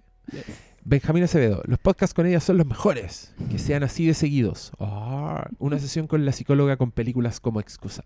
Benjamín, yo feliz. De hecho, quiero, quiero ver Zodiac y El secreto de sus ojos y a grabar el podcast ahora mismo. y terminar a las 6 de la mañana. Excelente, yay. Anótenme. Yo André Mome pregunta: En Room, el romper el lazo de la lactancia, una de las escenas finales, ¿es fuerte para un niño que por 5 años lo hizo todos los días? Cariños. Eso no lo habíamos comentado, porque yo Como- te decía aprovechemos, po. que ella sí pues, lo, lo amamantaba, que tú no habías cachado lo- Yo no, no- no sé, Hay una Puede que se escena me haya lo está olvidado. amamantando, y que yo incluso dije, weón, ¿lo está amamantando? Y claro, después con la última escena donde él Claro. le pide y ella le dice que no, ahí me quedó claro. Pero y como te decía, esa, esa es la parte en donde se muestra toda la independencia que empieza a tener el niño, porque pues, la podría haber tenido un poquito antes, pero, Pero ahí no podía empieza- tenerla antes. No, po, pues, por no, eso, podían, sí. no podían ser. Eran codependientes. E- esa es una simbiosis, po. Eran ¿Viste? simbióticos, sí. Pero ahí empieza a ser independiente y la, la, la, la parte de la lactancia es, es parte de eso. Claudio Ren Jorquera. Rojera. Claudio Ren Jorquera. Saludos a los Filmcasters. Los quiero mucho a todos. ¿Qué pasó con el capítulo de La Fantástica Frutilla? ¿Qué Todos pasó? estos días aplicando F5 al SoundCloud. Bueno. Me- que Pero me- metiste es que- un Flimcast y no lo has subido. No, porque no lo he subido y está ahí grabado, pero cuando este esté al aire, el otro ya va a estar subido hace rato, entonces esta pregunta es completamente irrelevante. Lo siento, Claudio, pero yo a veces grabo y me los guardo un rato para distribuirlos en la semana y que no estén así muy pegados. Mm. Además, a- ahora también considerando que quiero celebrar el 100, entonces tengo que esperar un poquito. Ay, pero felicitaciones, Claudio. Vas a disfrutar la frutilla antes de. Sí, ya estuvo frutilla, ojalá te haya gustado. Ojalá lo hayas disfrutado mucho. Bastian Schulz pregunta, ¿cuál es la escena más fuerte? La que los golpeó un poco. En Room la escena más potente en mi, en mi humilde parecer es cuando sale de la alfombra y ve el cielo por primera vez. Ah, sí, yo creo que Fer está de acuerdo contigo. Totalmente de acuerdo. Jacob Tremblay merecía nominación al Oscar. Sí, es verdad. ¿Es el niño? El niño. Yes. sí. Para mí, curiosamente, es el perro. Es del perro. Es que encuentro que pasan tan... Es tan importante el perro para el niño que fue como, wow, conche tu madre. Y puede que el impacto del cielo me lo haya cagado el trailer, porque yo ya sabía que se escapaba. Ah, de más, po, Entonces no sentí lo mismo que sintieron ustedes, los envidio. Mo, ya sabes, este capítulo estará interesante. Me gustó Babadook y quiero escuchar los comentarios que hará Fer. Pero no hay ni una Muchas gracias, pregunta, po, Moya. No, no hay pregunta. Pregunten algo. Es que lo estoy leyendo en vivo, pues no estoy Sí. editando. Está bien. Ariel Antonio Muñoz, Babadook, qué mala película. Lo bello es el diseño del libro, de ahí partió todo, y está sobrevalorada al máximo. ¿Qué opina el doctor Malo del Festival de Viña? Pero Ariel, yo dije clarito que esto era con la Fer y sobre esas dos películas. No está el doctor Malo, pregunta en otra ocasión. Y sobre qué es una mala película, yo creo que Ariel, después de todo lo que dijimos, de lo mucho que habla de la humanidad, esa película, de lo bien logrado que está todo, no tenemos herramientas para decirte que es mala, pues loco, ¿cómo va a ser Pero mala? sí puede no haber sido de su gusto. Puede no haber sido su gusto, Sí. pero está equivocado. Jean, Jean Piña. En Babadook, ¿era la mamá la que torturaba al cabro chico con el libro porque lo odiaba? ¿Qué opinan? Sí. Sí, no sé si porque lo odiaba. Claro, Yo creo que el es libro una- fue más bien como una especie de catarsis. Lo, pusiste de una forma mucho más simple de todo lo que hemos estado hablando, pero sí. Pero sí, hay sí, relación. igual, sí, sí. Constanza Santibáñez Mancilla. Yo entiendo que no hay espacio en el film y espero leer la novela The Room, pero no es menor, tomando en cuenta el contexto chileno, la maternidad forzada, Oh my porque la maternidad de Ma es una maternidad impuesta. De hecho, el único asomo de conflicto al respecto es el rechazo del padre de ella en dirigir su mirada hacia el personaje. Creo que es importante no invisibilizar la tensión subyacente del lazo entre ambos. Entre ambos. Ah, entre el abuelo y el niño. No O entre invisibilizar. la, la mujer, entre O la entre madre la- y el niño. O entre la maternidad impuesta y. No, no sé. A ver, Ahí me, ahí me perdió.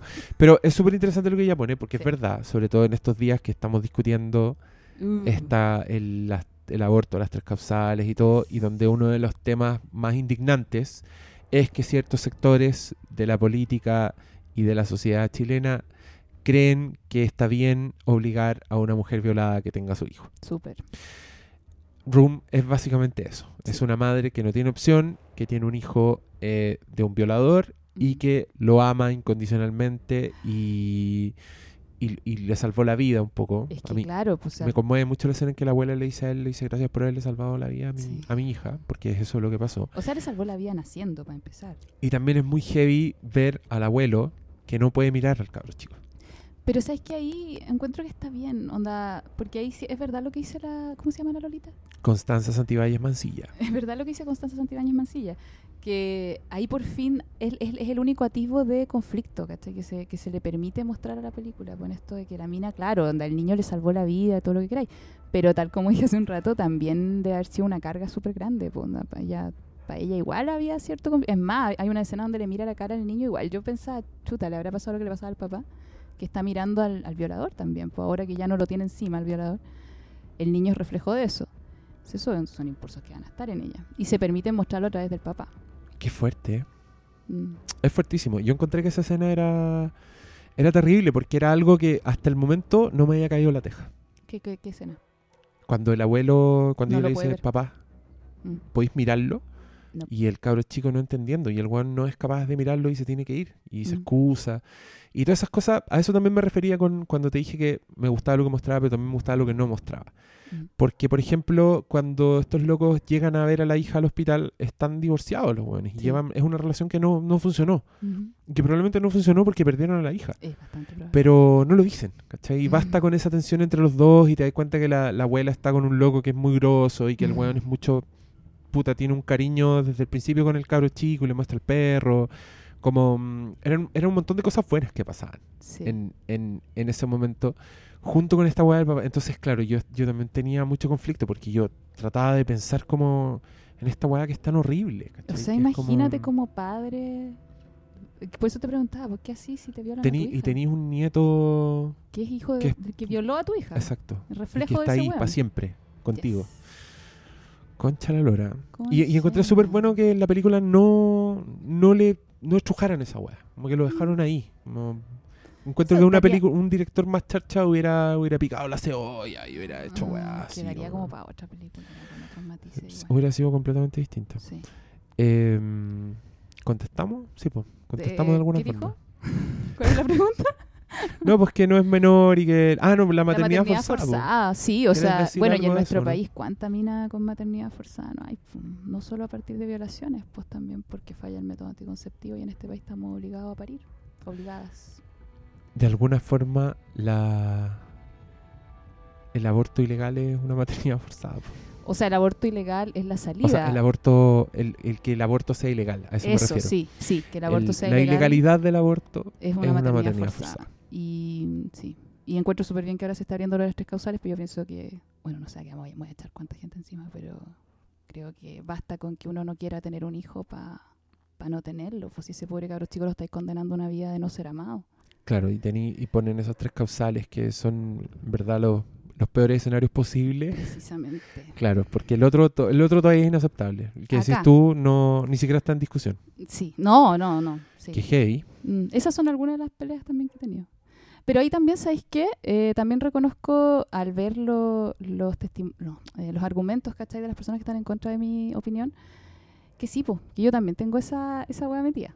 Como, eh, pucha, es un hijo, po, tenéis que tenerlo. No podéis negarle ese derecho, bla, bla, bla. Claro. Igual... Que yo creo que es el pensamiento de todo, de alguna u otra forma. de- sí, y que, y que en nuestra sociedad es mucho más De fuerte hecho, que en yo, otras. yo he hablado con muchas personas que están a favor del aborto y, Mm. del, y de, la, de la opción al Mm. aborto, pero que tú les preguntas y tú abortarías y te dicen que no. Yo Mm. tendría, yo lo tendría, pero mi opinión no tiene por qué ser Pero la misma ni tengo esto- por qué imponérsela al resto. Encuentro que eso está súper bien. Está súper bien, pero Sí. es, es un poco eso también. Pero ¿Cachai? también, sí. Ok. Mm, ¿Qué? ¿Qué? Eh, Cristian Garrido dice, saludos don Hermes, si usted hubiese sido mujer, ¿cómo sería su propia relación con la Elisa? mi guagua. Eh, ahora yo creo que sería mucho más feliz, Cristian Garrido. Ay, Dios.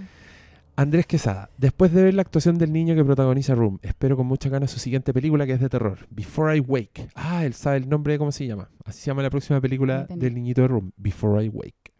Wonderful. Igual esta ya era una película de terror, así que práctica tiene. Yes. Tuvo que escaparse de un conche su madre y lo logró. Francisco Javier Palavacino. Babadook me encantó como película y mucho más por cómo muestra el esfuerzo de una madre por amar a un niño diferente y lo agotador que puede llegar a ser. Ahora, Mm. ¿No es el Babadook el mismo reflejo de esa relación de madre-hijo? Esa tortura eterna que al final llega a aceptarse y aún sabes que no va a cambiar, terminas por aceptarla tal como termina aceptando al Babadook en sus vidas. De hecho, hoy las medias preguntas. ¿La presencia de este ser evita un final mucho más trágico en esta historia de madre con alas rotas e hijo lleno de carencias? Sí, pues, hemos estado hablando de eso todo el rato. Sí, igual lo resumió bonito. Sí, tus preguntas están más en lo cierto que el principio. En principio, eh, no es el esfuerzo de una madre por amar a un niño diferente. Es el esfuerzo de una madre por aceptar al Por monstruo. no asesinar a su hijo. Jo Betancourt. Escuché a algunos críticos, y lo pone entre comillas, decir que Room es muy cebolla. Y me surgió la pregunta, ¿qué opinará Don Hermes como crítico, como hombre y como padre? Ah, concha su madre. Respecto a esta película, ¿será que la apreciación es distinta si eres mujer y si además tienes hijos? Mira, Jo Betancourt. Yo como crítico, como hombre y como padre, te digo que está buena la película. Y que no es cebolla. De hecho lo dije. Dije que me gustaba porque evitaba hacer cebolla. Y se iba por, por otros lados mucho más interesantes. Y yo creo que. Yo creo que no. Yo creo. Suelo ser bien tirano con eso. Y no creo mucho en ese argumento de que, ah, es que si eres padre lo vas a entender. Porque no todos los padres son iguales.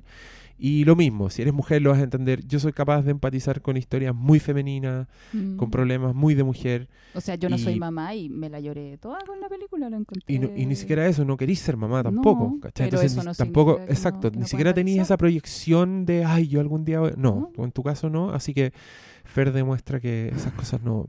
Y podéis decir lo mismo, puedo disfrutar Mad Max perfectamente sin ser un sobreviviente del post-apocalipsis cuyo único instinto es survive. Oscar Salas. Ah, pero este amigos de la casa. Ah, igual pone preguntas, quiere participar, que es bacán el Oscar. Lo voy a leer como el Oscar. ¿Es determinante que estas películas, que la contraparte masculina sea el hijo? No, ya, lo voy a leer bien. ¿Es determinante en estas películas que la contraparte masculina sea el hijo? Mm. ¿Cambiarían la perspectiva de esas relaciones si tuviesen compañía, una pareja apoyando la crianza o siempre tres son multitud en estos casos? Saludos. Bueno, en Babadook hablamos de esto puntualmente. Sí. No hay pareja y es Mm. una de las causales de su de su demonio. Sí. Oye, es que ahí me... Uh, se me ocurrieron caleta de cuestiones, pero... Pero es que si Mm. pensáis la- las dos en las dos películas las parejas son inexistentes, po. No puede haber una o pareja, dañina. porque en el, el otro weón, claro, po. En el, en el primero hay una ausencia de pareja que es dañina y en el otro Mm. el weón es un secuestrador que Es no es una pareja. Sí, lo que pasa es que los dos no, no están ausentes, pues, o sea, está súper presente. Por ejemplo, la historia de Babadook sería súper diferente si el duelo estuviera cerrado. Es Si verdad. Me refiero a que me refiero a que no es como una pareja que está, No, ¿cachai? Es otra weá es una, es una pareja que no está y que no se acepta que no está. Claro, y pero está súper en, en- en su ausencia está súper presente. Exacto. Y en The Room es lo mismo. Room es lo mismo porque es un weón Es un weón hecho, es- presente, pero que daña. pero que no pero que la loca le tiene que mentir Mm. diciéndole que el hijo se murió para que el weón lo saque, o sea, ¿cachai? O sea, el weón enfermo le da lo mismo, el weón agónico le da lo mismo, pero Mm. está muerto, ah, chucha ya, lo voy a sacar. Eso no, no, no, no, puede, no puede haber pareja en esta historia, creo yo. Por Como que eso se la- definen por las parejas que, que, que, paréntesis, no, cierre paréntesis, están. Precisamente. Y por eso la historia es tan de terror, po, las dos. Exacto. Francesca Antonella pregunta. La otra vez cuando hablaron de Babadook me puse a mirar el tráiler y sustito eso. Me encanta que hagan podcast y oír opiniones tan geniales como las de Fer. Qué buena onda, Francesca Antonella. Gracias, Fran. Bella ragazza. Ah, pero esta es una pregunta de chiste. No, no la voy a leer. Lo siento, Cristian Muñoz. No vamos a hablar de la Ah. Friendzone. ¿No? Felipe González. Ah, Qué bacán, son buenos los capítulos de Fair. Mil buenas ondas para ambos. Mil buenas ondas. ¡Uh! Gracias. Pregunta, ¿comprarían el libro de Babadook? Yo, Nika, siempre existe posibilidad de que se apareciese esa cuestión y me cago. Yo me Además, si algún día llego a tener hijos, tener ese libro en casa puede ser receta para tener que mandar al cabro chico al psicólogo. Yo sí me lo compraría. Yo me anoté, hay una lista en, en la página de Babadook que te puedes inscribir tu mail para que te avisen cuando esté listo. y todo. Ah, porque es que Yo yo, yo vi que estaban haciendo un Kickstarter. ¿Qué Pa, un- como cuando pedí plata? A la gente. Ah, para imprimir como 2000, más. pero eso fue hace tiempo. Ah, yo creo que no, lo lograron. no lo lograron. Eh, Pero sí, yo lo Es tendría. que era muy bonito el libro, además, como objeto. Y. Espérate, voy a recargar por si aparecieron nuevas, porque creo que llegamos al fin. Maravilloso. Estaríamos, pues, re pocas preguntas, como que más bien comentarios. Pero está bien, como la interpretación de los, de los loros me, me han gustado. Ah, pero aparecieron más preguntas. Ah, bueno. Jorge Alcayaga, ¿qué paralelos se pueden trazar entre The Babadook y la depresión? ¿Hay características de la enfermedad que adaptaron efectivamente en la historia? No, es, Es que otra no lo, cosa. no lo pensé tanto como depresión, pero sí, o sea, sí. eh, lo que pasa es que, claro, la sombra era como mucho más evidente, pero si la mina obviamente está pasando por un episodio depresivo no resuelto de siete años todo el rato. La Así- irritabilidad y todo. Así es. Yes. Y ya, y la última ahora sí que sí, María Paz pregunta, ¿podrían hablar de We Need to Talk About David? María Paz, es We Need to Talk About Kevin. Otro nombre. Es una película de la donde actúa Tilda Swinton que se llama Tenemos que hablar sobre Kevin, que mm, no la he visto, pero creo que es de también es de crianza, es la madre de un weón que termina siendo un uno de estos asesinos ¿Asesino? que entran y matan mucha gente. Entonces, claro, es como la crianza del weón. Creo, porque no la he visto. Puede que haya sido, puede que haya dicho esto un spoiler. Pero Pero mm, suena interesante. suena, pa- suena como para hablar de esto. Quizás debimos hablar de esas tres películas. Bueno, otra Primero de, la, de las madres, madres codependientes, madres con demonios y madres. Madres. Madres nomás. Madres nomás. Madre. Oye, a mí Madres. me encantó una de las últimas frases de The Room, donde ella le dice al, al niño, después de que él le pidió la, la pechuga, ella le dice que no y tal cuestión, y ella le dice, no soy una madre suficientemente buena para ti. Y el niño le responde, pero tú eres la mamá. Fin. Fin. No hay más que eso. No es necesario ser más. Cabras. Como lo hagan, lo están haciendo bien, lo mejor que puedan. Qué lindo. Fin. Me encantó. Y con eso terminamos otro bello capítulo, otro Faircast. me encantó. Y volveremos después de haber visto Zodiac y El secreto de sus ojos. Yeah. Ese va a ser el próximo capítulo. ¡Wow! ¡Qué buena! Siempre es bueno ver esas dos películas de nuevo. Ustedes, auditores, hagan la pega. Vean esas dos películas. Aunque ya las hayan visto, véanlas de nuevo. Anoten cosas y esperan este próximo capítulo Hagan que preguntas. no sé cuándo venga. Sí, tengan preguntas y, y nada, pues despídase. ¿De Ya. usted de nuevo su mail? ¿De nuevo? pues? Sí. Pues ya lo pues. anotaron. También tengo twitters, También la buscan en Twitter por ahí. pero ahí hablo. Y le piden hora y van y entienden su mundo y sus problemas y sus sombras. Yeah. Y con eso nos despedimos. Adiós. Goodbye. Bye.